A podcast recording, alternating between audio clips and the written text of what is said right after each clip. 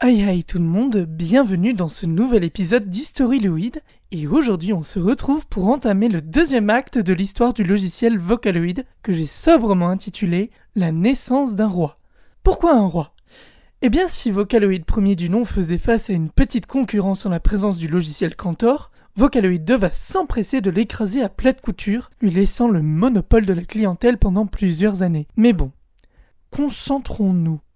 Qu'est-ce qui change globalement? Eh bien, le logiciel est radicalement différent de son prédécesseur. Au lieu d'être basé sur de l'analyse de voix, cette fois-ci, le logiciel marche avec des échantillons uniquement. Cela veut dire que le donneur de voix a enregistré toute une série de syllabes brutes que le logiciel utilise telles quelles, compression due à l'enregistrement et à la numérisation évidemment. Concrètement, ça a des avantages et des inconvénients, notamment au niveau de la qualité des voice banks qui, de manière générale, sonnent plus réalistes, mais sont malgré tout bien moins expressives. On pourrait même les qualifier de plates.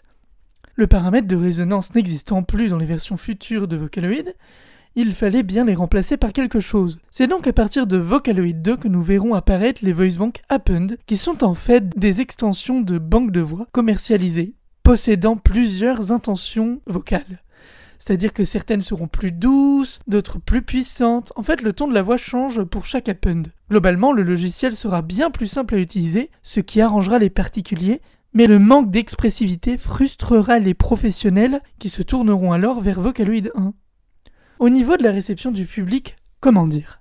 C'est un carton absolu. Cette fois-ci, pas de bêta-test, mais des précommandes qui vont dépasser les espérances. Le logiciel est sorti en été 2007 avec deux voicebanks, Sweetan pour l'anglais et Hatsune Miku pour le japonais. Cette dernière reçut plus de 3000 précommandes et fut un carton au Japon, sachant que l'interface du logiciel est enfin disponible en langue japonaise, ce qui continuera à entretenir le succès au Japon du logiciel. La commercialisation du logiciel s'est principalement faite par le magazine DTM, Desktop Musician Magazine, qui a promu les différentes versions de Vocaloid. Ce sont ensuite les différentes compagnies qui créent les voice banks qui sont chargées de la communication. Un autre élément qui a fait que Vocaloid 2 s'est extrêmement bien vendu est le fait que ce soit devenu un phénomène d'internet. C'est en 2007 avec la sortie d'Atsune Miku que les particuliers vont vraiment s'intéresser au logiciel. Et comme tout phénomène d'internet, des mèmes vont être créés, que ce soit des clips musicaux, de l'animation, des chansons ou simplement des fanarts et du shitpost, les petits personnages figurant sur les artbox vont prendre vie. On les trouvera plus tard sur scène et même dans les publicités. L'impact de Vocaloid 2 est juste démentiel.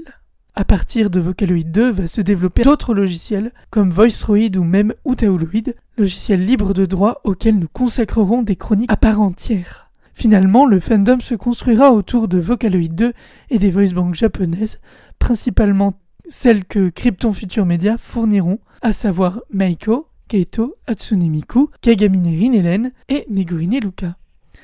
Pour revenir à des choses plus techniques, l'interface change et propose quelque chose de plus sobre et simplifié. Au niveau des couleurs, les dominantes sont vertes, blanc et noir. Et c'est le même pour tout le monde. Fini les interfaces personnalisées. On retrouvera aussi notre belle interface Piano Troll qui lui n'aura pas changé d'un pouce.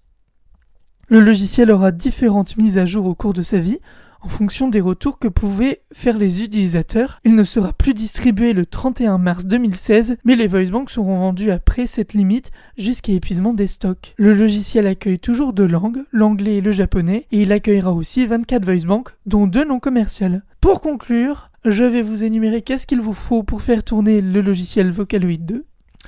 Il vous faudra donc Windows XP ou Vista 32 bits, un processeur Intel Pentium 4 donc 2 GHz, ou un processeur Intel Athlon XP2000, 512 mégabits de RAM, 1 gigabit est recommandé, voire 2 Go si vous avez d'autres instruments virtuels que vous voulez utiliser simultanément, et enfin 4 Go de mémoire sur le disque dur ou le lecteur DVD. Sur ce, euh, je vous laisse pour vous retrouver la semaine prochaine pour parler de la grande, de la fameuse, de la connue Hatsune Miku.